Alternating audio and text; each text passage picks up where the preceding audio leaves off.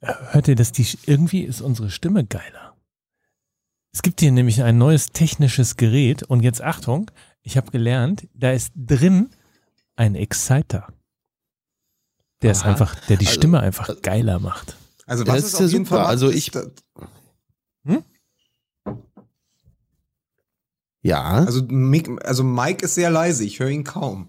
Das macht ja, nichts. das stimmt. Bei mir ist das auch so. Also wenn das das Ergebnis dieses Exciters ist, dass du so klingst, Dann ist als das- wärst du irgendwo in der Nachbarstadt äh, äh, auf dem Klo, dann muss man sagen, großes Kompliment an diesen Exciter. Toll. Aber Also vielleicht ist, das, vielleicht ist es ja auch ein Exciter, weil das vielleicht für euch einfach irgendwie more exciting ist, wenn man mich nicht so hört.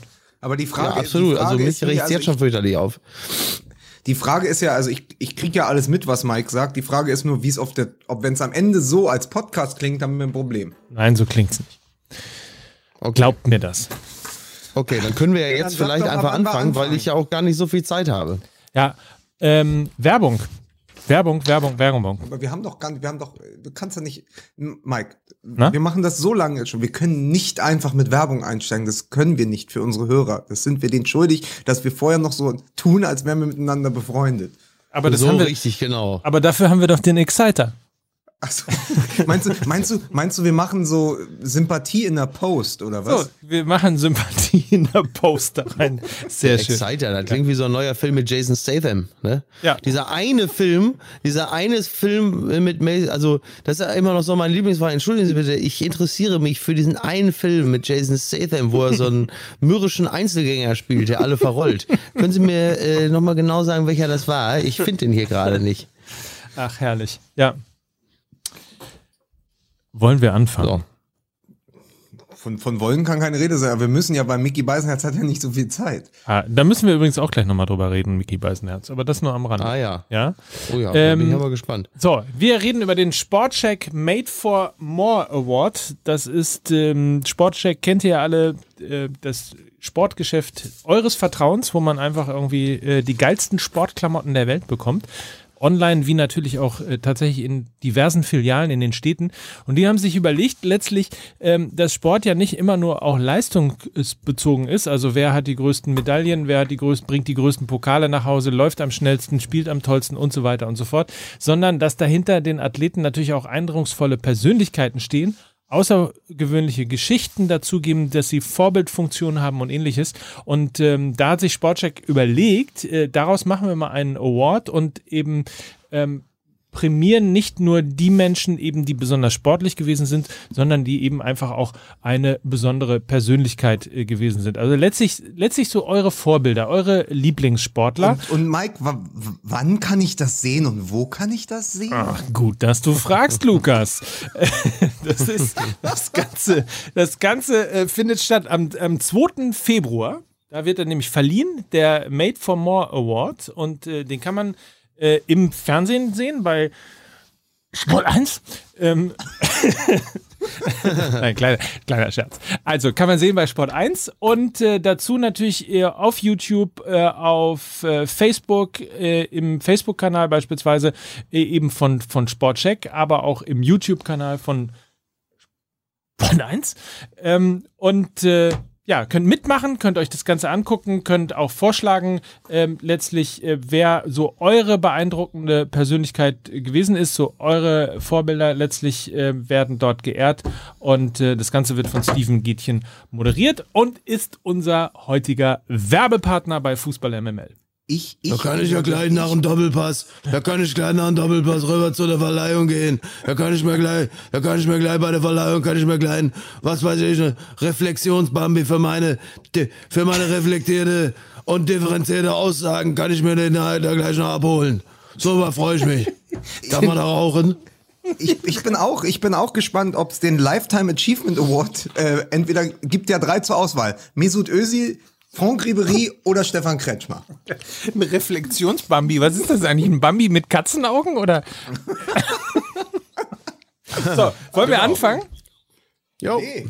Und äh, wartet mal, äh, noch was Neues, ne? Also nicht nur hier der Exciter, sondern auch, Achtung, Musik bitte.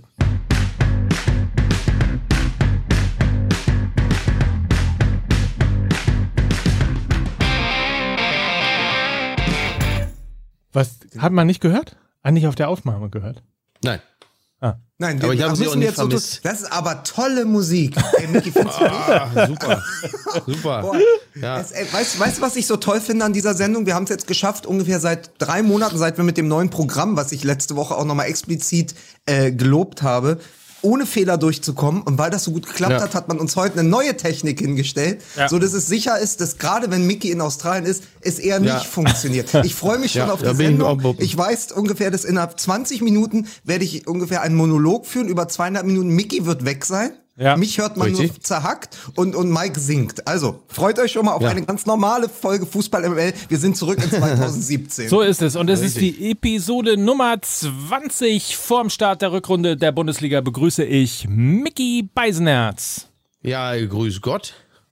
Übrigens, äh, apropos äh, Mickey Beisenherz, El, El Juro hat auf äh, in unserem Facebook-Kanal, nee, in unserem Instagram-Kanal, ähm, instagram.com slash fußballmml, falls ihr uns folgen wollt, äh, tolle Folge, aber Mickey nervt langsam. Ich habe das Gefühl, dass er nur noch auf die Uhr schaut und nach einer Stunde eben einfach raus muss. Meine Meinung. Ja, Moment mal, aber die Aussage ist doch nicht neu, die ist doch schon ein paar Wochen alt. Hast du die? Ich wusste nicht, dass du die Kommentare bei Instagram auch liest. Versuchst du mich jetzt, versuchst du mich jetzt irgendwie mit irgendwelchen uralten Zitaten äh, auch äh, zu was genau zu bewegen? Hinten Dass raus ich einfach noch fünf Minuten im mehr. Internet, weil einer im Internet geschrieben hat, dass ihn das nervt, dass ich jetzt, äh, hör mal, dann sage ich der Produktion, für die ich da hier tätig bin und hoch fünfstellig kassiere, sage ich immer, Leute, äh, entschuldigt bitte, ich äh, komme heute nicht, ich muss noch fünf Minuten länger machen, weil einer im Internet sich beschwert hatte. ähm, Apropos, so werde ich's machen. Apropos aber, das, hoch, aber dieser ab, Vorwurf, dieser Vorwurf, der stand sogar schon im Editorial vom Grundgesetz-Magazin von Oliver Wurm. Verklausuliert, aber ich habe ihn, ich habe ihn da rausgelesen. so, und, apropos, apropos hoch fünfstellig kassieren, hier ist Lukas Vogelsang. Hey, ihr könnt mir gar nichts. Ich bin schon seit den 80ern im Podcast. So. Also ich musste Die gerade Züge- kurz überlegen, die aber jetzt, Züge- ja, ja, ja. Die Züge bei Horst Internet, äh, bei Horst Internet wollte ich schon sagen. Auch gar, Der neue, ey, ich sage, noch zwei Horst Jahre gibt es gibt auf Netflix eine Marvel-Serie, die so heißt. Horst Horst Internet. Internet. Ich wollte eigentlich sagen, die Züge, die, die, Züge, der ICE bei Horst, Horst Seehofer im Keller in der Modelleisenbahn, da hatte der ICE schon in den 80ern äh, Internet. Das wollte ich eigentlich sagen. Aber Horst genau. Internet. Achso, ist dieses, dieses, dieses Wi-Fi on Ice. Genau, Wi-Fi Ice das Musical. Wer übrigens geglaubt hat, dass es in diesem Podcast um Fußball gehen äh, würde, der hat, den müssen wir leider enttäuschen. Heute reden wir einfach nur irgendwie, wie uns der Schnabel gewachsen ist. Ja. Oder reden wir doch über äh, Fußball? Ich bin übrigens Mike Nöcker und äh, versuche das ja, hier alles mal äh, in die richtige Richtung äh, zu leiten Ja, und darauf hinzuweisen, dass wir jetzt Applaus, Applaus, Applaus uns darüber freuen können, dass die Winterpause endlich zu Ende ist.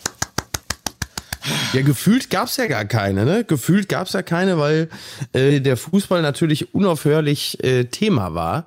Äh, da hätten jetzt die einzelnen Spiele mit ihren Ergebnissen auch nur gestört.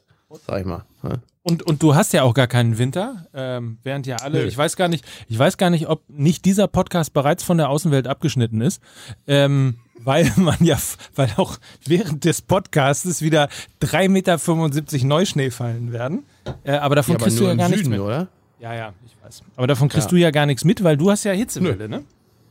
Äh, ja, Hitzewelle ist jetzt übertrieben. Hier in Australien heißt das ja einfach nur Wetter, aber ähm, es ist, es ist äh, schön muckelig warm, das kann man wohl sagen, ja. Hübsch, hübsch, hübsch. Aber äh, also zurück zum äh, Thema. Ich äh, habe kurz mal Lothar Matthäus in seiner Kolumne bei skysport.de gelesen. Er sagt, das mein wird, Gott, was du nie alles machst, er sagt, um das dich auf die Sendung vorzubereiten. Du gehst wirklich den Extrameter, ne? ja, ich gehe, ich gehe, es ist im Grunde genommen, ich will nicht sagen, es ist wie Maden essen, aber ich gehe dahin, wo es weh tut und lese einfach alles. Aber da gibt's, da gibt's Kollegen vom Stern, die gehen ins Archiv unten im Keller und holen die Hitler-Tagebücher wieder hoch und machen daraus einen Podcast.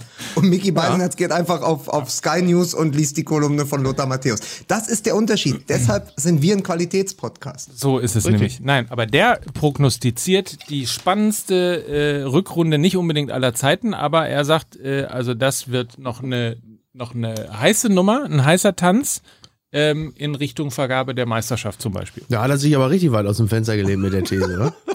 Donnerwetter, du. Also muss man ja Die wirklich These, sagen. die, These, die These muss zu den Schuhen passen, ey. Halbschuhe. Ja. Aber es, es, es ist ja tatsächlich so, dass wenn man im Moment das, das, das Rauschen der Blätter verfolgt und vor, der, vor dem Rückrundenstart, dass alle die Bayern wieder hochschreiben. Ich weiß gar nicht, wie das passiert ist, ob das irgendwie dazugehört, ob man das jetzt so machen muss. Aber ich, ich habe den Kicker gelesen am Montag und da stand drin, es wird ganz eng und äh, sobald, sobald sie straucheln, die Dortmunder, wenn sie jetzt gleich in Leipzig verlieren, dann sind es ja nur noch drei Punkte. Ja, aber da die Bayern ja den Sieg in München über Dortmund schon als drei Punkte eingepreist haben, sind es eigentlich nach dem Wochenende, wenn Dortmund verliert gegen Leipzig und München gewinnt, sind sie punktgleich. ja, äh, richtig. Ja, total. so schnell kann das gehen. Es ist gedacht. jetzt schon unglaublich spannend. Mon Montag sind Bayern und Dortmund schon punktgleich und dann ist alles offen. Aber was natürlich auch äh, damit aus, also wir können uns ja jetzt weiter irgendwie über diese, diese These lustig machen, aber äh, richtig ist ja beispielsweise auch, dass die Rolle ja äh, vertauscht ist. Und die Frage ist ja, kannst du eigentlich, indem du ähm, in, den, in den letzten sechs Jahren ja teilweise noch nicht mal Jäger gewesen bist, sondern Hinterherhechler, also kannst du den Schalter so schnell tatsächlich umlegen ähm, und, und vom Hinterherhechler äh, zum, zum Gejagten werden und das Ganze eben auch ähm, psychologisch in der Mannschaft aushalten. Ja, offensichtlich funktioniert's ja. Hat ja in der Hinrunde ja auch schon ganz gut geklappt. Also ähm, die, die Rolle haben sie ja gut angenommen. Und ähm, also was, was, was soll man da sagen? Also alles, alles, die, die Tabelle belegt doch, dass es offensichtlich funktioniert. Also spätestens ab Mitte der Hinrunde bist du ja bereits in dieser Rolle und hast dann ja auch schon Zeit, dich langsam damit äh, anzufreunden. Und das hat ja bislang nicht geschadet. Und äh, selbst, selbst wenn äh, es deshalb vielleicht mal einen Mini-Durchhänger geben sollte oder so, dafür ist die individuelle Qualität auf dem Platz so hoch, dass man auch äh, leichte Schwächephasen auch immer wieder ausgleichen wird können. Also von daher, natürlich, natürlich kann das eng werden. Natürlich kann es auch wirklich sein, dass, dass es dann vielleicht nach dem ersten Rückrundenspieltag nur noch drei Punkte sein können. Ähm, das ist jetzt kein völlig unrealistisches Szenario. Aber natürlich ist klar, dass ja vor allen Dingen in erster Linie der Wunsch bei allen da ist, dass es nochmal richtig eng und spannend wird.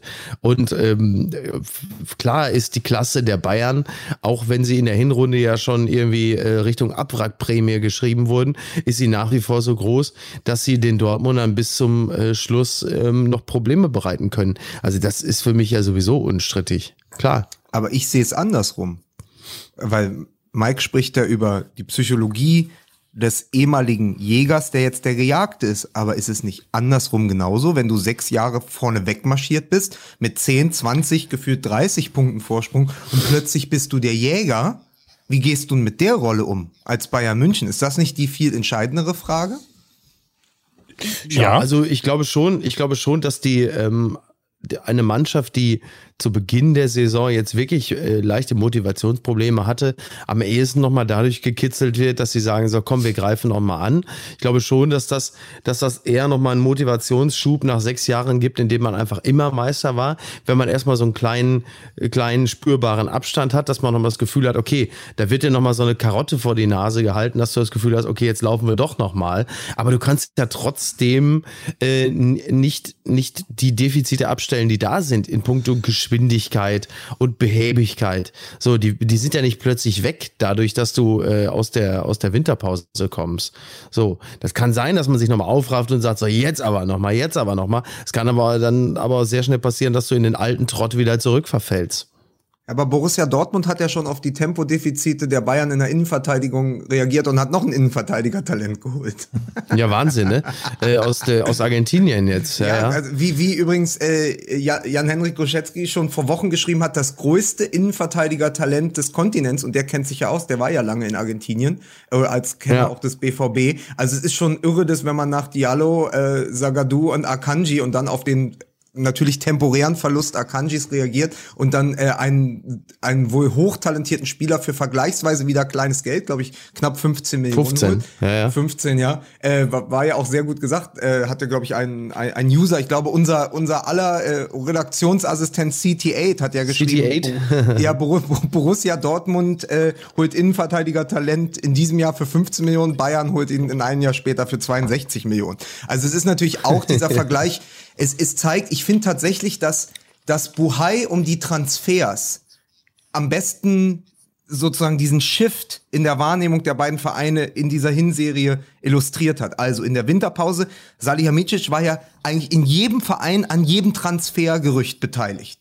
Sei es Rabiot hm. aus, aus, aus Paris, ja. sei es Hernandez, Pavard jetzt, es ist an allen Fronten sind die Bayern aufgeregt, ja. Hudson O'Doy und die Dortmunder holen einfach den Spieler, den sie brauchen. Also auch das ja, ist so, ja. das ist eigentlich die Gravität, die die Bayern sonst hatten. Ähm, und die Aufgeregtheit liegt im Moment in München. Das finde ich auch so interessant.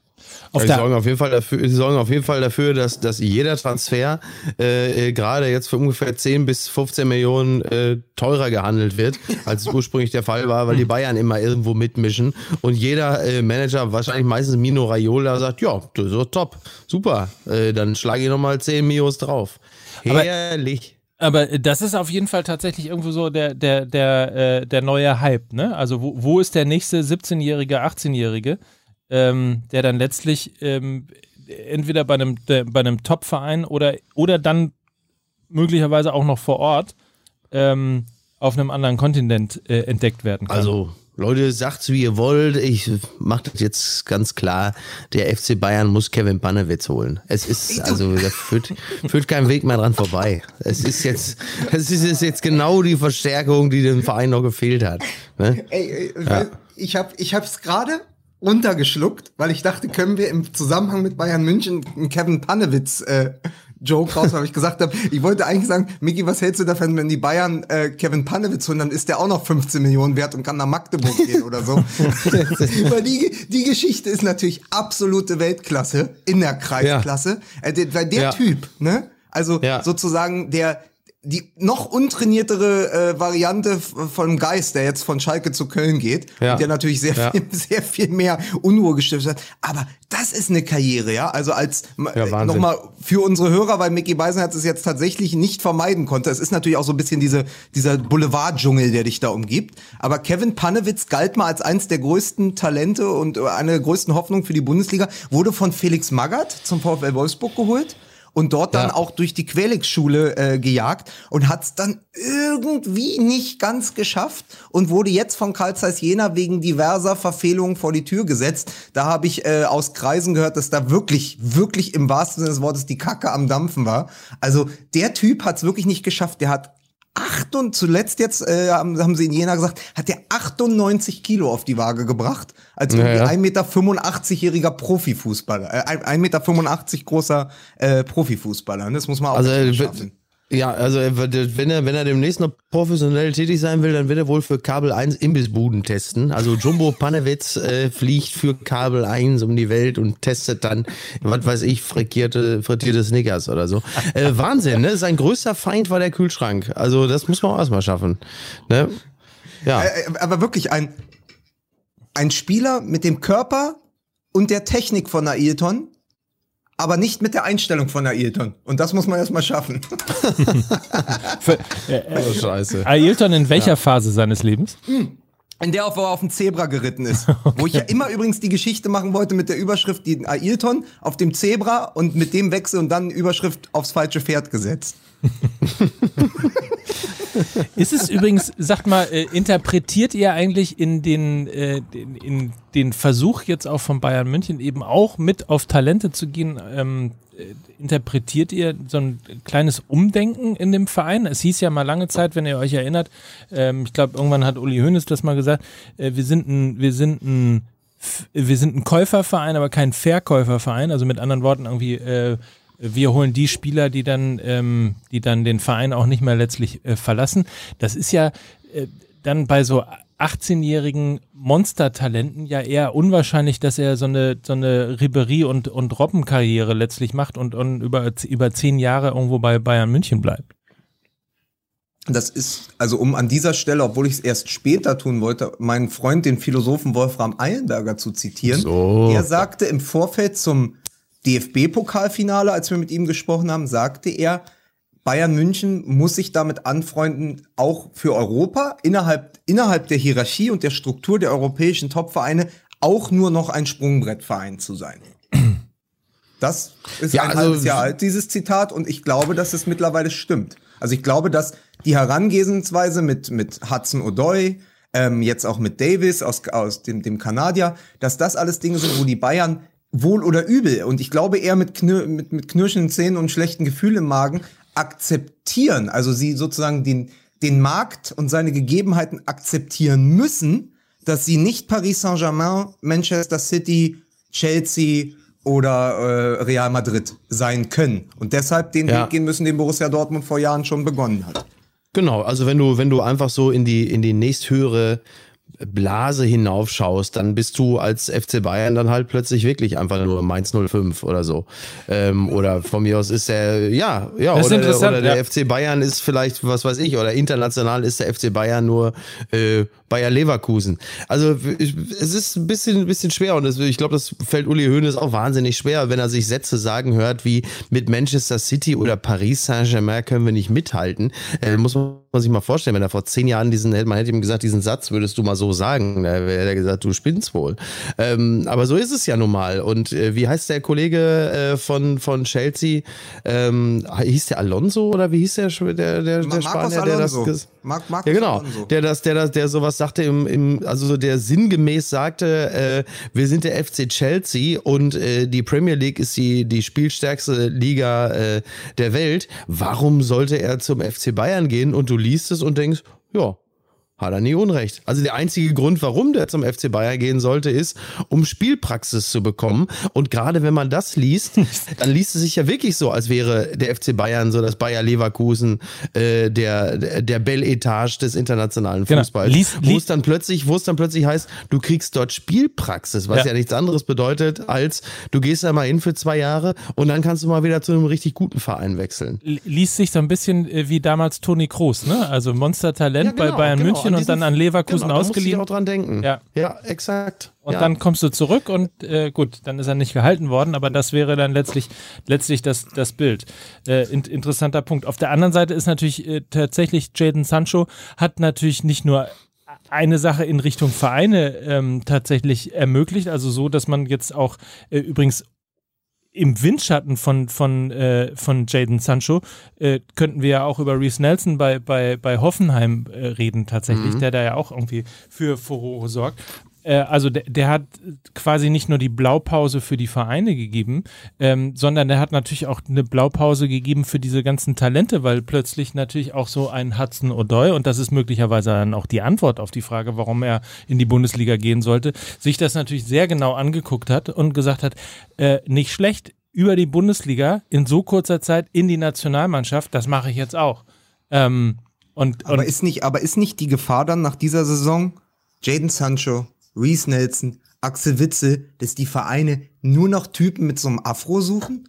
Also ist das so die Hm? Mind das ist die Mindestvoraussetzung, so um die Bundesliga zu man sagt, dieser Typ mit dieser geilen Frisur, ja, den den holen wir jetzt mal in die Bundesliga, weil das steht für Qualität. Ne? so Also wie sie vor ja drei Jahren alle einen Undercut hatten, haben sie ab nächster Saison alle einen Afro. Ah, Du meinst, es Das ist ja der Grund, warum Fellaini von Manchester United sich die Haare abrasiert hat, weil er Angst hatte, in die Bundesliga wechseln zu müssen.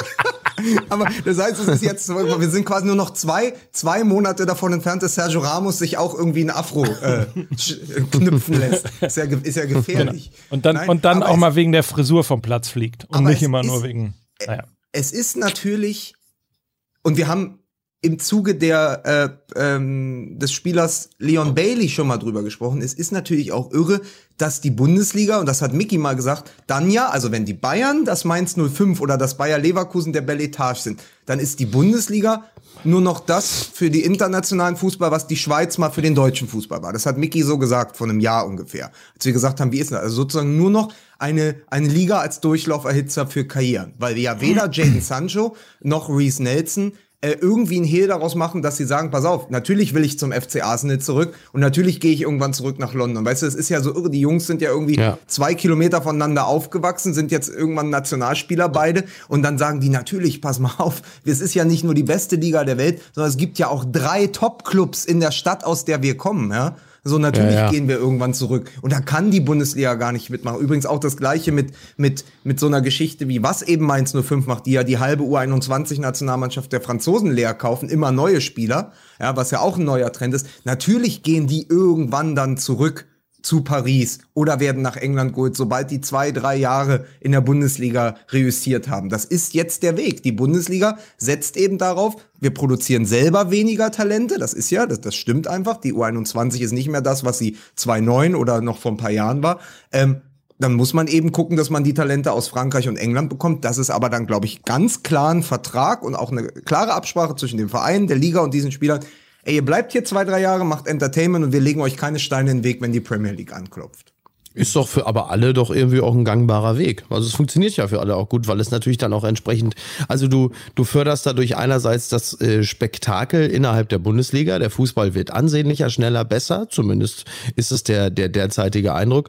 Und andererseits machst du natürlich auch aus, als ausbildender Bundesliga-Verein äh, mit dem Verkauf solcher Spieler ordentlich Kasse und kannst natürlich entsprechend dann auch wieder investieren. Entweder in, in namhafte Spieler, die im Zweifel dann vielleicht auch nicht kommen, keine Ahnung. Und andererseits dann auch nochmal in die Jugendarbeit. So, also äh, das, das äh, Modell scheint mir doch derzeit ein, ein ganz gutes zu sein. Also ich sehe da wenig Schwächen.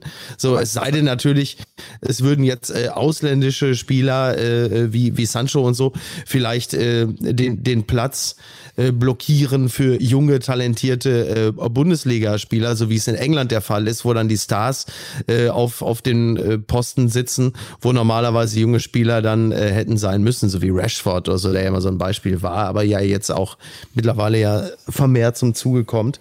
Aber ansonsten sehe ich da wenig, wenig Probleme. Aber es ist ja auch, ist ja auch etwas, was die Entwicklung im, im internationalen Fußball der letzten 15 Jahre auch sehr, sehr gut illustriert. Nämlich, ganz lange haben wir, haben wir wahnsinnig viele deutsche Talente gehabt, die in die Bundesliga gedrängt sind, was es ja auch Ende der 90er nicht gab. Das, das hat sich dann verändert, gerade auch so um die WM 2010. Und dann hast du plötzlich ja nach einer Geschichte, wo die einzigen Engländer, die immer die, die rele relevante Größe waren zum Vergleich, waren ja immer Engländer in der Bundesliga, Kevin Keegan, Owen Hargraves. So, das stand ja jetzt nicht für die, also gerade Owen Hargraves, sehr gute Arbeiter, aber jetzt ja nicht Spektakelfußball, ja. Und dann, wie viel, ja. außer Japa Papa, ja, wie viel Franzosen, Lisa Razou noch, ja, Willi Sagnol, aber dann noch mal. das auch auf. Sag's noch mal. Und plötzlich produzieren diese anderen Großmächte, aber pl plötzlich produzieren Frankreich und England so viele Talente, dass sie gar nicht wissen, wohin mit denen, weil sie ja auch noch die ganzen Stars in ihre Mannschaft bringen müssen, die die Mäzene eingekauft haben, ja, die die Geldgeber ja. sehen wollen, weil ja. da ja der Zirkus herrscht. Ja. Und plötzlich profitiert die Bundesliga davon, dass die Franzosen und Engländer überhaupt nicht wissen, wohin mit diesen ganzen Spielern. Und das ist natürlich auch großartig, weil es ein super Geschäftsmodell ist. Absolut. Interessanterweise übrigens ja auch für den FC Bayern, äh, der sich ja so langsam zumindest an den Punkt gewöhnt, äh, dass man halt vielleicht doch ein drei Euro mehr in die Hand nehmen muss, als man das eigentlich irgendwie so auch äh, moralisch eigentlich vertreten möchte, ist es natürlich nochmal eine zusätzliche Kapitalisierung. Ne? Also wenn du, wenn du dann irgendwann dich daran gewöhnen musst, äh, was weiß ich, 100, 150 äh, oder, oder vielleicht sogar mehr Millionen in die Hand nehmen zu müssen, weil die Schraube immer weiter dreht und immer weiter dreht. Und äh, du irgendwann denkst, auch das Geld liegt aber so schön auf dem Festgeld und hast du dann natürlich tatsächlich, wenn es dir gelingt, eben so ein Hudson O'Doy oder ein Davis dann äh, für, was weiß ich, nun war Hudson O'Doy relativ teuer, aber lass ihn mal in einer in einer Der war sogar regelrecht O'Doyer. oh Gott. Oh Gott. Und äh, erklärt das nochmal mit dem Kinofilm. Das, äh, Nein, das, das, das habe ich nur für unsere Intellektuellen. Das habe ich nur für also, Intellektuellen. Ich habe das nicht weiter, ich habe es wirklich nicht weiter verfolgt, ne? Weil ich war da auch wieder mal schlaftrunken und so. Dann sehe ich da diese Plakat, ja. Ich, ich habe das nicht verfolgt. Aber sag mir mal, wie viele, wie viele Faves gab es dabei? Ich mein, mein Tipp, mein Tipp, lass mich tippen. Mein Tipp bei Twitter: äh, drei bis vier Faves. Warte, es waren vier. Vier. Ja. Das wollte ich gerade sagen. Also wirklich, das ist das aber toll, muss, toll, dass man, man sowas man anbietet. Den, man muss die, man muss, äh, äh, ich sag jetzt, ich sag jetzt mal, weißt du, ich sag mal, wie es ist. Man muss den Leser, ja, auch wenn er hier ja. ein Zuhörer ist, auch mal an die Hand nehmen. Und ich finde, ja. aus einem Oh Boy Filmplakat ein Oh Doy Filmplakat ja. zu machen, das ist so, weißt du so, wir machen so viel Cineplex hier. Ja, großes Kino, riesen Popcorn. Einmal ein bisschen Off-Kino. Ja? Ja. Oder dann abends noch der große Diktator läuft um 23 Uhr. So, man raucht, so. Na, ja. Man raucht. Es ja. gibt acht Plätze und man raucht, weißt du? Ja. So das ja, da, da hättest du doch, Du hättest, ich, ich, ich, das hättest du, weißt du, weißt du, was wir hier für ein Publikum haben? Ich sag dir mal, wie das gelaufen wäre. Du hättest da jetzt mal so eine weiße Keramikpulle genommen, dann hättest du dann oben am Flaschenhals, da hättest du dann seinen Kopf da drauf gestülpt und dann hättest du dann nicht Schriftzug Udol, sondern Udoi. Und dann hättest du sofort, dann wären die. Dann, dann hätte ich ihn auch verstanden. da wären die Likes und Retweets aber nur so reingeflattert, das sag ich dir nur. Ja, verstehst du, die Witze-Arena, die Witze-Arena. So. Dann hätte ich ihn mehr auch verstanden. Markus Krebswagen. Mehr Markus Hey, äh, Ma- Krebswagen. Ma dazu. Markus Krebs. Markus Krebs habe ich durch Zufall entdeckt letzte Woche im Internet. Die Witze-Arena. Mit folgendem Joke sagt der eine Typ zum anderen, was hast du denn deiner Frau zum Geburtstag geschenkt? Ja, einen Mantel und eine Kette. Echt? Ja, aber das Fahrrad muss sie selber flicken. Ja. Verstehst du? Oh Gott, ey. Apropos Witze Arena, die Witze Arena steht ja jetzt in Dubai, ne? Hier beim, beim Salt, beim Salt Bay. Nein. Ja. Habt ihr gesehen, dass Eigentlich, eigentlich, Mike, pass auf, jetzt mal, das 101 der Übergänge. Die Witze-Arena steht ja eigentlich jetzt in Düsseldorf. Das Ja, wäre so, dein, das ich das wäre dein Übergang So. gewesen. Entschuldigung. So. Ich wollte aber So, jetzt Nochmal, warte, warte. Sie hören jetzt Mike Nöcker mit der besten Überleitung aller Zeiten. Pass auf, ich mach nochmal. Ja, Witze-Arena mit dem Krebs. Ja, Witze Übrigens, Arena. übrigens äh, wo, wo ihr das gerade erwähnt, ne? die, die Witze Arena, ne? Die steht ja jetzt in Düsseldorf, ne? Ah, schön. Sehr gut, Geil. Mike, sehr gut. Wow, wa Wahnsinn. So, dann reden wir doch ein bisschen über Dubai. Nein, ich wollte nur erzählen, dass das bei Friedhelm Funkel jetzt auch beim Salt Bay war. Nein, in Wirklichkeit äh, Gianni Infantino tatsächlich da gewesen ist. Ähm, ja, habe ich gerade das beim. hast du doch letzte Woche schon gesagt. Nein, habe ich noch nicht gesagt.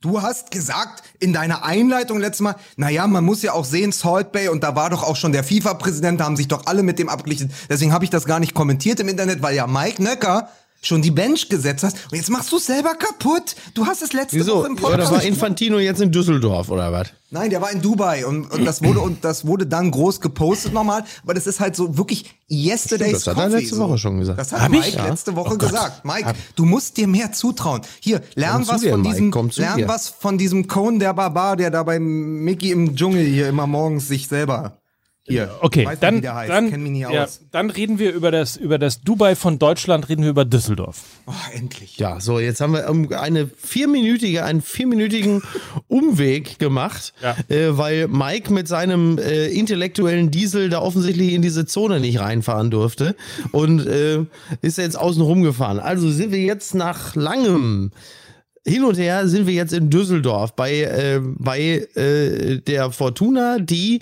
offensichtlich nicht ganz äh, Shitstorm-resistent ist und ihre äh, Entscheidungen jetzt sehr stark von den Resonanzen im Netz abhängig machen. Was für die Fans in diesem speziellen Falle offensichtlich erstmal sehr, sehr gut ist. ist, die Frage ist einfach nur, wie hat Martin Kind in Hannover auf das alles reagiert, was dort in Düsseldorf passiert ist? Wenn das jetzt die Blaupause ist äh, für den Umgang Ja. zwischen Fans, Management, Trainer. Also, ne, wenn, wenn da plötzlich die sozusagen die Social. Social Media Trolls als Basisdemokratie fungieren, ne? Ja. Aber ist nicht das, aber, um mal den Bogen zu kriegen, ist nicht das Problem ganz anderes. Wie kannst du denn, ja, wie kannst du denn nach neun Punkten aus den letzten Spielen und einem fast gesicherten Mittel oder Anschluss ans gesicherte Mittelfeld mit einem Aufsteiger, der wirklich wenig bis kaum Mittel hat, aber die gut einsetzt. Wie kannst du denn öffentlich, ich meine, du kannst das ja gerne intern sagen, pass auf, wir wollen danach vielleicht einen Umbruch und Friedhelm, du bist ja schon sehr lange dabei und du bist der Rekordspieler, Trainer und bist gefühlt seit 1962 in der Bundesliga, nur Otto Rehagel hat mehr Spiele. Vielleicht fangen wir bis 2020 mal einen ruhigen Übergang, Umbruch an. Aber das so medial zu spielen, das ist ja grotesk. Also es ist ja fast so, als Fortuna Düsseldorf gesagt, pass auf, so ein bisschen erster FC Köln aus den 90ern können wir auch. ja. ähm, ja. Ja, irre. Also wirklich, das, man, hat- man hat es halt einfach gar nicht verstanden, äh, weil es so unfassbar unnötig gewesen ist. Also einerseits äh, natürlich irgendwo auch respektlos gegenüber äh, dem, dem verdienten Trainer, der ja ganz nebenbei auch noch eine Saison jetzt erstmal äh, positiv gestalten muss. Also das ist ja nur noch ein Störfeuer, was gar niemand braucht. Und äh, also ich habe es einfach nicht kapiert und äh, wirklich ein absolut unnötiges Hin und Her mit inklusive Bürgerbeteiligung, das jetzt am Ende dazu führt, dass man sagt, naja, jetzt setzen wir uns doch nochmal zusammen und gucken mal, inwieweit wir jetzt da einen, einen neuen, was weiß ich, Zwei-Jahres-Vertrag aushandeln. Also dieses ganze Theater hätte man sich wirklich sparen können. Du willst dich jetzt wieder an einen Tisch setzen und irgendwie zusammen Tee trinken und das ganze Porzellan ist ja zerschlagen. Friedhelm Funke ja, ja. ist angeknackst und sagt aber auch, ja. pass auf, eigentlich bin ich für den Zirkus nicht zu haben. Ja, also ein, ein so verdienter Trainer, ja, der dann vor die Presse geht, am Trainingsplatz mit Tränen in den Augen und sagt, ich will noch nicht aufhören. Ich, dann bin ich im mhm. Sommer Rentner und ich habe mich noch nicht so gefühlt. Ja, der jetzt zurück muss. Also natürlich sagen die dann, ja, wir ja. nehmen dich trotzdem, aber der ja auch weiß, er ist ja gar nicht mehr erste Wahl gewesen. Wie setzt du dich dann mit dem Vorstandsvorsitzenden ja. Robert Schäfer wieder an einen Tisch? Da sind ja sämtliche, also wenn wir über die Trainerfindungskommission des FC Bayern gesprochen haben, wo sämtliche Trainer verbrannt sind, da hat Düsseldorf es geschafft, jetzt noch oben einen draufzusetzen, den aktuellen Trainer für die Zukunft zu verbrennen. Also das ist wirklich unvorstellbar. Oder ja, es war der jetzt oder vor der Mannschaft vor der Mannschaft ja jetzt auch nicht ganz so einfach, ne? Wenn du einfach da auch schon mal äh, äh also großes Kompliment auch hier an den Vorstand, äh, dem den Trainer unnötig in seinem Ansehen vor der Mannschaft zu beschädigen, also große Klasse. Auf der anderen Seite könnte es natürlich möglicherweise jetzt auch nicht gewollt, äh, weil weil äh, also Kritik ist ja geübt und das auch zu Recht. Aber wer weiß, also wenn man wiederum hört, wie viel Spieler sich während dieser Posse äh, dann tatsächlich auch ähm, positiv über den Trainer geäußert haben, könnte man ja zumindest spekulieren, dass es vielleicht jetzt nochmal im Sinne von diesem alten Satz, die spielen für den Trainer, äh, nochmal irgendwie vielleicht drei bis fünf Körner zusätzlich frei macht. Mhm. Aber die Frage ist halt nur, ob so, ob das eine komplette Hinrunde hindurch trägt, ne? Also ja. ähm, die ist dann doch ja, etwas länger ja nur, als so ja ein Disney-artiger Impuls. Es muss ja nur die Rückrunde, wir müssen ja nur die Rückrunde schaffen. Die übrigens, das wollte ich eben schon mal sagen, weil wir bei Borussia Dortmund äh, ja darüber gesprochen haben, dass sie in der Hinrunde das ja irgendwie sehr gut schon bewiesen haben. Ich glaube, dass gejagter zu sein in der Rückrunde tatsächlich ähm, sowohl psychologisch, weil es ja immer dann äh, am Ende immer enger wird und das Ziel immer näher kommt, also beim BVB dann äh, die Meisterschaft, bei äh, Fortuna Düsseldorf ähm, der Klassenerhalt. Ähm, ich glaube schon, dass du da psychologisch unter einem anderen Druck stehst als in der Hinrunde. Ja, logisch, natürlich ist das so. Aber die Frage ist jetzt, ist das jetzt, ist der Druck jetzt, ist es jetzt besser, ist es jetzt schlechter? Ähm, die, diese Antwort bist du mir noch schuldig geblieben. Also ja. ist es jetzt einfacher oder ist es schwieriger? Das, das wollte ich jetzt wissen. Ich glaube für Mannschaft und Trainer, also ich glaube, dass die eher enger zusammengerückt sind. Also ich glaube, der große ja. Verlierer ist der aufstrebende Vorstandsvorsitzende Robert Schäfer, der, by the way, übrigens aussieht, als wäre er ein unehelicher Sohn von Helmut Kohl wenn man, wenn man sich ja. einige Fotos von ihm anschaut. So. Also es ist. Es das, ist meine, das habe ich an meinen beiden Söhnen, Walter, Peter und Robert gesagt. Aber es ist, es ist doch so toll. Da kommt so ein, so ein, so ein, so ein Vorstandstalent und mit wenig Bewusstsein für, für, die, für die Befindlichkeiten eines Vereins, aber auch dem, was so Bundesliga und Geschichte bedeutet. Also wir haben darüber gesprochen, äh, auf Schalke mit dem Umgang mit Naldo oder Hövedes und so, ja? Ja. Also was. Gnaldo! Entschuldige bitte, ich muss es nochmal ja, sagen. Ja, du musst es. Da, äh, wo man, wo es so um den Verdienst eines Spielers geht, ja? Ähm, wo ich aber auch noch was zu sagen wollte im Nachgang zu, zu der letzten Sendung. Aber da, es geht ja darum, wie viel zählt noch Vergangenes. Und gerade bei Friedhelm Funke, der ja immer seine Vita auch mitbringt, die ja deshalb auch funktioniert, weil er sagt, pass auf, ich kenne die Liga in- und auswendig, habe mich aber in den letzten Jahren noch so weit verändert, dass ich den modernen Fußball zumindest im Abstiegskampf mitgehen kann, ja. Dass man mit so wenig Fingerspitzengefühl für so eine Figur das medial so hoch hängt, das ist natürlich auch ein Riesen und das, das hängt dem ja auch erstmal an. Also ich weiß auch gar nicht, ob äh, das Ende der, ob er das Ende der Rückrunde als Vorstandsvorsitzender von Fortuna Düsseldorf erleben wird. Das, das glaube ich nämlich, dass das am Ende die Personalie ist, die die das nicht übersteht. Auf der anderen Seite, also wenn wir schon darüber sprechen und, und so darüber sprechen und du gerade quasi die Flanke aufmachst, äh, dann äh, zumindest mal drüber nachgedacht, äh, die Variante, dass der Vorstand möglicherweise von Fortuna Düsseldorf vielleicht sogar recht hatte. Und zwar, also unabhängig davon, dass es natürlich medial äh, grauenvoll gespielt ist. Aber ich könnte mir durchaus vorstellen, dass Fortuna Düsseldorf darüber nachgedacht hat, dass man vielleicht in der zweiten Saison Bundesliga ein, eine andere Trainerfigur benötigt als in der ersten Saison Bundesliga, weil Friedhelm Funk Aber es ist die eine Sache, dass du dir selbst nicht zuhörst mit Infantino. Es ist die andere Sache, dass du mir nicht zuhörst, wenn ich sage, das ist doch richtig, den, um, den Umbruch einzuleiten bis 2020, aber doch nicht öffentlich und medial mit so einem Getöse. Ich gebe dir vollkommen recht, Mike Nöcker. Du hast recht. Danke. Ja. Was kackst du mich heute den ganzen Tag Gar hier nicht, ich wollte-? Ja, Das du ist brauchst, du brauchst viel Führung, Mike. Du brauchst viel Führung. Ich erlebe das. Ja. Ja, ja. ja. Mann, Mann, Mann, Mann, Mann. So, Ist, weil du, pass auf, ich sag dir, warum das ist. Und Mickey, Mickey führt mich. Du spielst dir selbst Musik vor. Und tust so, als würden wir die Musik hören. Und wir stehen da Ja. wie Idioten, weil wir nicht wissen, was du uns vorspielst. Und diesen Wissensvorsprung holen wir ja nie wieder ein. Wir sind ja die Klotzköpfe für die 90 Minuten, die dann kommen. So. Oder 60 So. oder 120. Ja. Ja. Wenn Ja. das dein Auftakt für die Rückrunde ist, na dann gute Nacht. Ja? aber kommen wir Die- noch mal die die mediale die mediale äh, aber dann kommen wir doch noch mal an den Punkt, wo wir doch gerade so viel über äh, darf man eigentlich noch Meinungen sagen über so viel Ehrlichkeit und und Standpunkte und Anecken und sonst was ge äh, geredet haben in dieser Woche. Ähm, Vielleicht ist es ein Fehler auch im System. Also, dass man immer denkt, ähm, dass, dass Trainer, wenn sie Erfolg haben, einfach immer und immer und immer weiter in diesem Verein bleiben müssen. Und dass man gar nicht so sehr darüber redet und sie darstellt für, für die Aufgabe letztlich, äh, für die sie geholt werden. Also das ist ja, wenn wir beispielsweise eben mal über ähm, Taifun Korkut geredet haben oder auch über die verschiedenen ähm, äh, Geschichten, die der HSV schon als Trainer gehabt hat. Warum geht man nicht einfach her und sagt, pass auf, dieser Trainer ist tatsächlich nur dafür da, uns äh, den Arsch zu retten. Da dieser, dieser Trainer ist tatsächlich nur dafür da, äh, mit uns, uns zum Aufstieg zu führen. Und damit ist seine Mission dann erfüllt. Und davon kann man jetzt ganz viele Missionen letztlich, äh, letztlich erbringen.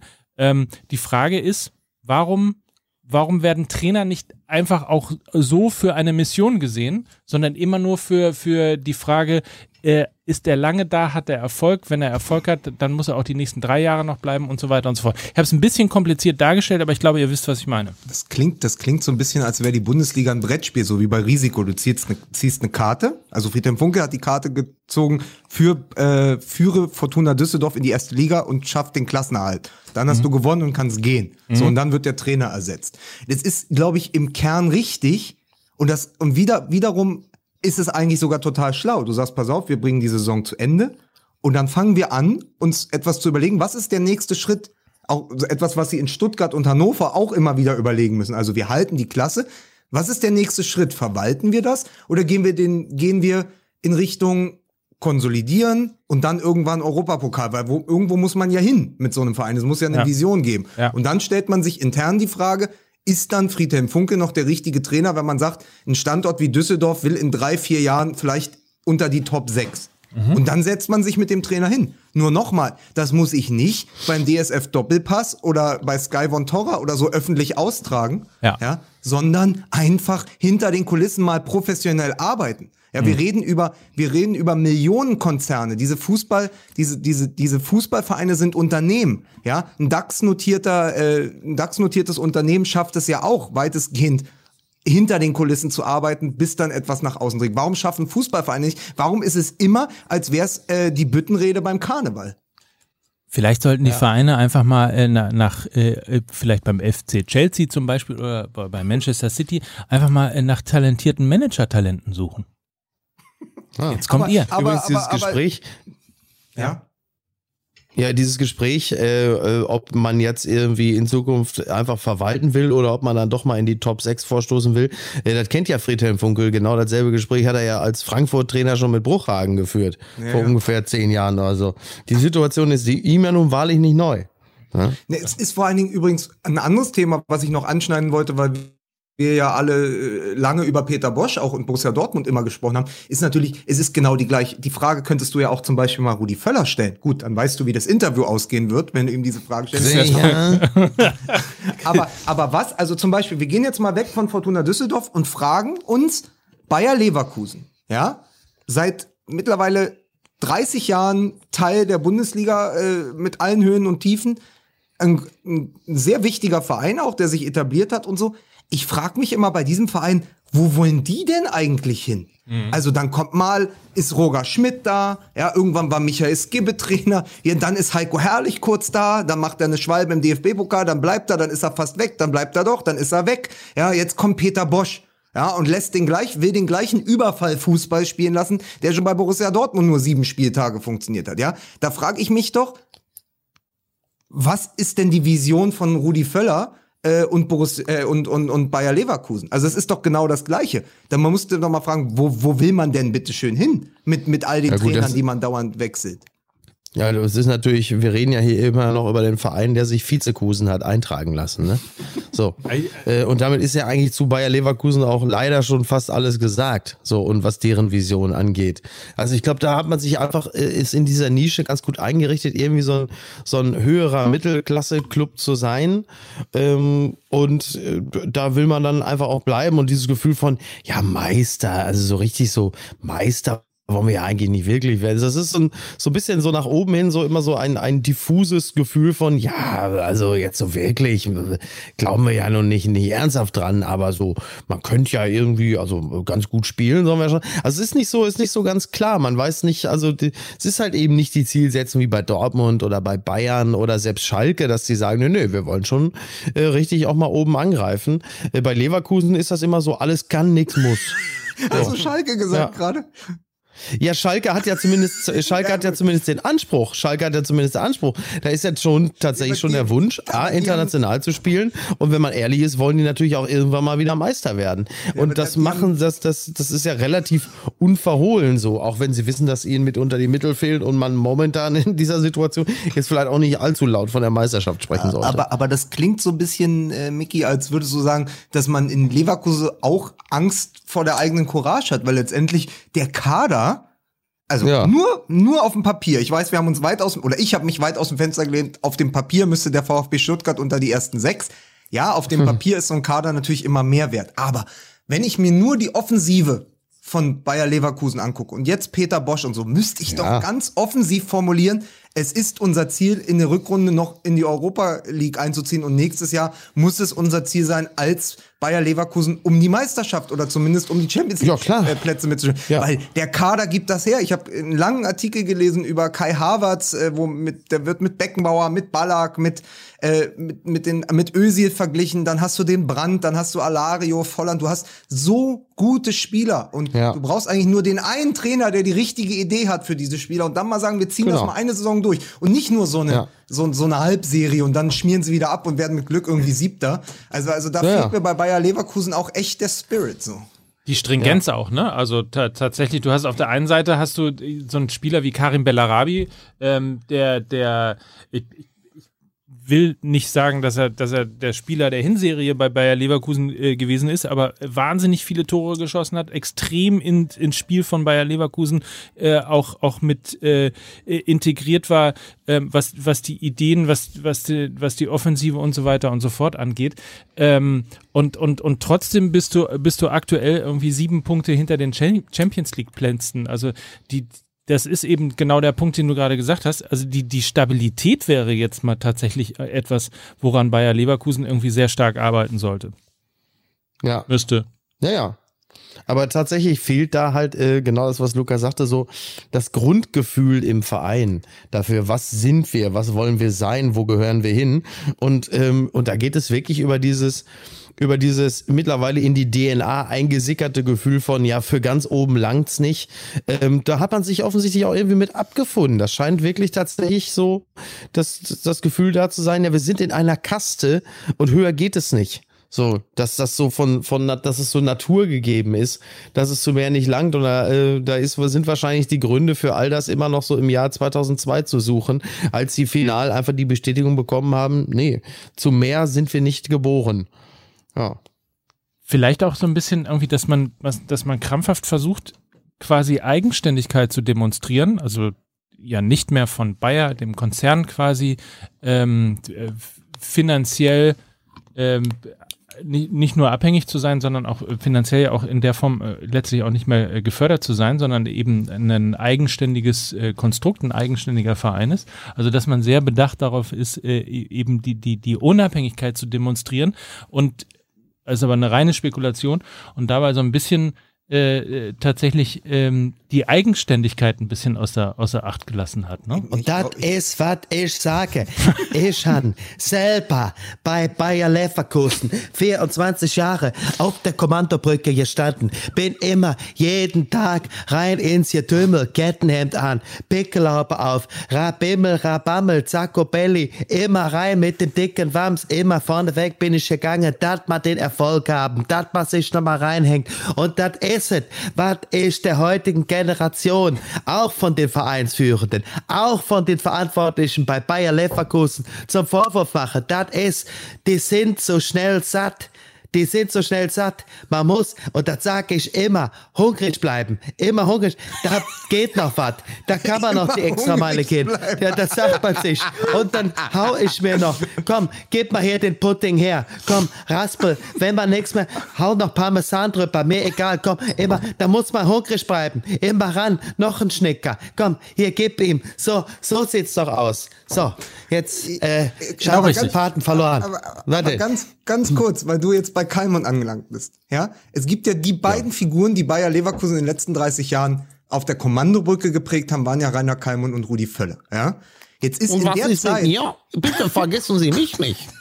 Aber bin ich denn mal, umsonst über glühende Kohlen gegangen? Ru Rudi Völler war selbst kurz Interimstrainer für einen Monat von zwei, vom ja. in, im September 2005 bis äh, Anfang Oktober äh, 2005. Ja. Seitdem nur noch mal, um, um einfach noch mal, weil wir gesagt haben, Mike sagte ganz richtig, es geht um Stringenz. Trainer, und das sagt Mike ungefähr seit es diesen Podcast gibt, Trainerfindungskommission, Trainer scouten, was ist eigentlich unsere Idee? Oder bauen wir einen Verein dauernd um, weil der Trainer mit einer neuen Idee kommt? Und da musst du doch sagen, eigentlich müsste man Trainer nacheinander haben, die für eine ähnliche Idee des Fußballs stehen, damit wir eine Identifikation mit dem Verein haben. Was will der Verein? Und holen wir den Trainer, der für diesen Vereinsfußball steht. Aber hintereinander Michael Skibbe, Bruno Labbadia, Jupp Heinkes, Robin Dutt, Sascha Lewandowski, Sami Hüpie, wieder Sascha Lewandowski Roger Schmidt, Taifun Korkut, Heiko Herrlich, Peter Bosch. Jeder Trainer, der auf den anderen gefolgt ist, ist fast diametral entgegengesetzt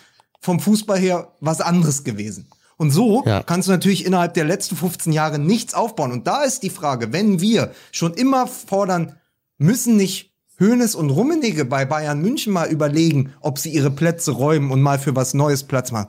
Ist nicht Rudi Völler eigentlich auch irgendwann mal vorbei?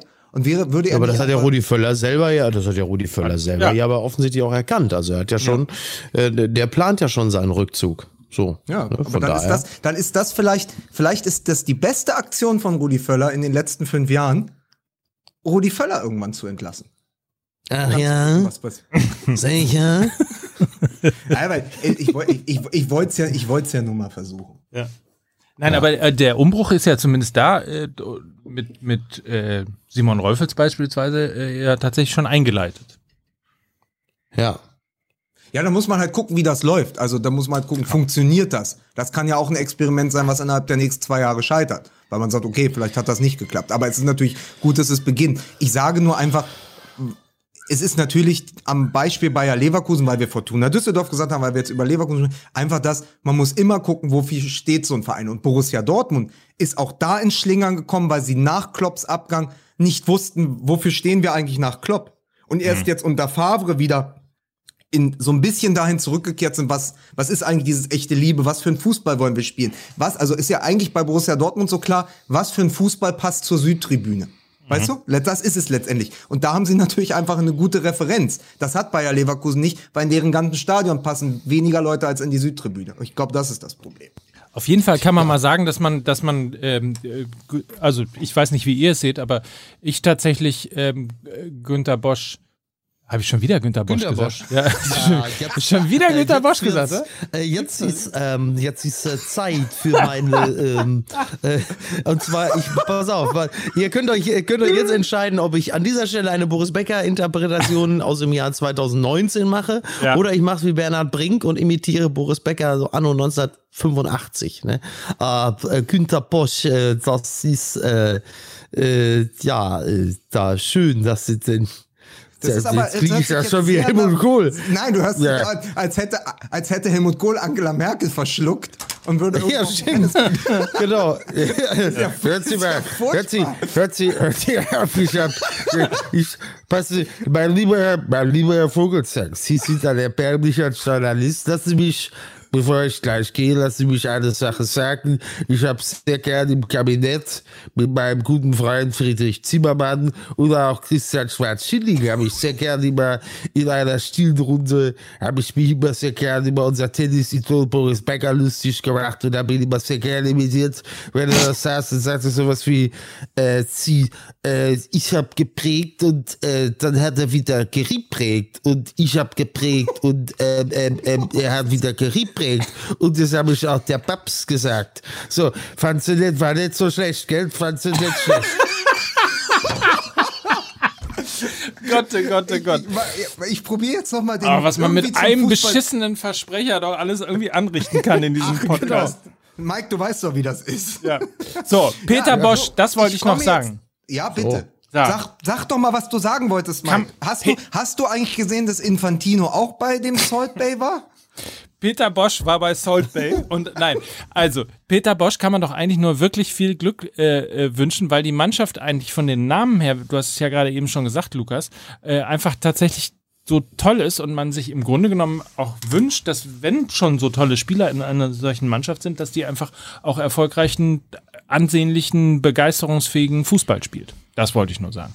Ja, und, äh, aber eine Sache noch, jetzt haben wir von begeisternden, erfolgreichen Fußball versucht zu sprechen. Ich wollte noch einmal, weil ich auch nächsten Sonntag auf Schalke sein werde gegen den VfL Wolfsburg und mich mit Cle- Clemens Tönnies treffen werde, wollte ich noch einmal was sagen zu Schalke 04 im Nachgang. Und dann darf ich aber auch endlich gehen, ne? weil ich muss jetzt Ja. auch arbeiten. Kann ich Äh, nochmal noch, kann ich noch mal auf den Instagram-User, äh, nein, erzähl. Pass auf, Erzähl. einfach nochmal, weil ich mich mit unserem gemeinsamen Freund Kai Feldhaus gestern getroffen habe, von der Bild-Zeitung, der eine sehr, sehr tolle Kolumne schreibt in der Bild-Zeitung, die ist übrig geblieben noch aus der Fußballbild. Schaut euch die mal an. Ähm, ich, und der ist ja überzeugter Schalker. Und der sagte, was sehr schlau ist, der sagte im Nachgang zu dem, was wir über Naldo vergangene Woche gesagt haben, sagte der, er glaubt, dass jeder andere Spieler wäre auf Schalke geblieben, aber einem verdienten Spieler wie Naldo, wenn der kommt und sagt, pass auf, ich bin hier nicht mehr Stammspieler, ich kann aber in Monaco noch mal ein Jahr oder zwei spielen, lasst mich bitte gehen, ich möchte gerne gehen, dass man dem dann keine Steine in den Weg legt. Und das ist ja noch mal eine andere Sichtweise auf diesen Transfer. Also, da wären andere Spieler kommen, hätten gesagt, ich würde gern gehen, da hätten wir wahrscheinlich gesagt, pass auf, wir brauchen noch diesen, wir brauchen dich Ja. noch, wir haben eh zu wenige Innenverteidiger, bleib. Aber natürlich einem verdienten 35, 36-jährigen Spieler, der sehr viel zu dieser Vizemeisterschaft beigetragen hat, hat man dann natürlich gesagt, na okay, bevor du dich hier unwohl fühlst, lassen wir dich gehen. Aber das haben wir doch Monaco gesagt auch.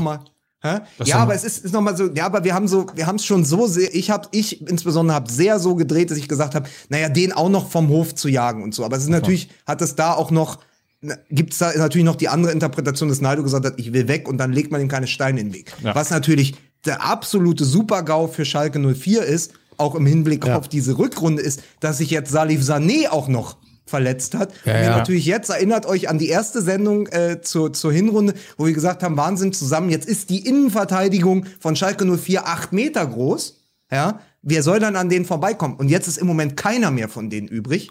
Ja, also das ist ja wirklich auf Schalke ist ja wirklich alles in die Binsen gegangen, was in so einer Saison in die Binsen gehen kann. Aber das wollte ich nur noch Ja. mal sagen.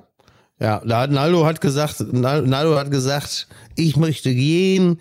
Und dann hat ihm der Fleischbaron gesagt, weißt du was, dann will ich dir auch keine Schweine in den Weg legen. Miki, du darfst gehen. ja, ich gehe jetzt. Das. War sehr schön mit euch. Ich habe euch lieb. Ja? Ich schließe euch in meine Gebete ein und werde auch alles dafür tun, dass keiner von euch beiden im nächsten Jahr da unten am Lagerfeuer sitzen muss. Da werde ich all meine ich meine, ihr wisst ja jetzt, Podcaster äh, haben mittlerweile genug Relevanz, dass sie für das Camp da unten in Frage kommen. Also ich sehe doch mit ein bisschen Glück vielleicht doch, dass Mike Nöcker da unten sitzt in so einer knappen Badebuchse, die linke Klöte hängt verführerisch so ein bisschen raus, sondern erzählt er von seinen Treffen mit Hamburgs Prominenz. Und fangen dann an zu er heulen. schon alles getrieben hat. Und, Und- dann und- fängt er an zu heulen. Li liest du, liest du eigentlich, weil du bist ja auch ein Intellektueller, liest du eigentlich in der Zeit, wo du nicht die Witze schreibst und dir diesen Mülder anguckst, liest du dann eigentlich auch von Upton Sinclair der Dschungel? Bildest du dich ein Nee, bisschen weiter? tatsächlich, tatsächlich sitze ich äh, äh, abseits dessen äh, am Pool und lese äh, Hotel Laguna von Alexander Gorkov. Oh, das ist ein Wenn du- tolles wenn du Buch. so das genau lege ich, das lege Ja, ich wirklich. vielen Menschen ans Herz. Eins der besten Bücher, was ich in 2018 gelesen habe. Ja, sehe Alexander ich auch so. Gorkov. Ganz tolles Buch. Ja, das ist doch schön. Ja. Dann sind wir jetzt hier noch geil mit so einem ein Elke Heidenreich-Abgang. Alter. Soll ich auch noch sagen, welches Buch ich gerade lese? Ja, bitte. Neu- Die kleine Raube nimmersatt. Ja, 1913. ja. Ach, äh, und äh, das Neue, oder was? Ah. Und wie ist das? Genauso geil wie das alte. Ja, ja, pass auf, dann setze ich noch einen drauf. Ich empfehle den Leuten Juli C. Leere Herzen. Das habe ich gerade zu Ende Oh, gelesen. Auch ein fantastisches Buch. So, So, Also- das soll uns, und das sollen uns die vom Ficky Ficky Podcast mal nachmachen. Ne? Die lesen, so. die lesen nämlich nur Fixie-Bücher. so. Die brauchen ein Buch, die brauchen ein Buch, nur um sich die feuchten Finger irgendwo abzuwischen. So, jetzt ist es nämlich so. Jetzt ist gesagt, jetzt ist Feierabend. Kinders, ich wünsche euch einen schönen Lebensabend. Bis nächste Woche. Hab euch lieb. Tschüss. Tschüss, tschüss. Tschüss. Diese Stille. Ist, Ich bin, ich bin immer so durchgeschwitzt, wie so nach so einer, wie als wäre ich wirklich mit Mickey Beisenherz, in der, der, der, der sendet so eine Hitze durchs Mikrofon, wenn der in Australien ist. Immer sofort so, ich habe auch leichten Sonnenbrand. Kann man jetzt nicht sehen, aber ich habe Ja. direkt Sonnenbrand von Mickey Beisenherz bekommen. Schön war's. ja. Äh, So, Gute Woche allen. ja. Und dann äh, wollen wir noch irgendwelche ähm, äh, hier Prognosen machen, damit wir noch Nee, irgendwelche Karrieren einfach sagen- zerstören können? Oder? Du kannst einfach sagen, weil äh, Hertha BSC ja traditionell immer eine, eine Hausmarke äh, in der Rückrunde trifft ja am 6. Februar auf Bayern München im Olympiastadion am Achtelfinale. Da können wir schon mal sagen, am 6. Februar sind wir wieder live. Ja, das ist sind richtig. wir wieder MML live Ja. für VW, Partner des Fußballs. Volkswagen in, heißt das. In und aus Berlin. Ja. Ja. Da Genau. werden die Bayern, da werden die Bayern ihr blaues Wunder erleben. So Also, ist da lehne ich mich aus dem Fenster. So ist es. Und ansonsten Das glaube so. ich tatsächlich, ich weiß nicht, ob es schon jemand geschrieben hat, aber ich glaube, es wird das beste und engste, die beste und engste Rückrunde der letzten Jahre. Ihr seid so geifernde, miese, missgünstige Drecksäcke. Aber gut. Ähm, Ey, ich sage immer so, Lukas hat sein Evangelium, Matthäus hat sein Evangelium, soll sich einer was aussuchen. Ja, so, so. fertig. Ah, das ist schön. Vielleicht machen wir mal äh, Lukas gegen Matthäus. Das ist, äh, das, So, das ist ich, ich hau jetzt ab. Ich wollte nur sagen, äh, Volkswagen Partner des Fußballs ist der Facebook-Kanal. 6. Februar gibt's uns wieder live. Tschüss. Bis dann. Tschüss, Mike. Tschüss.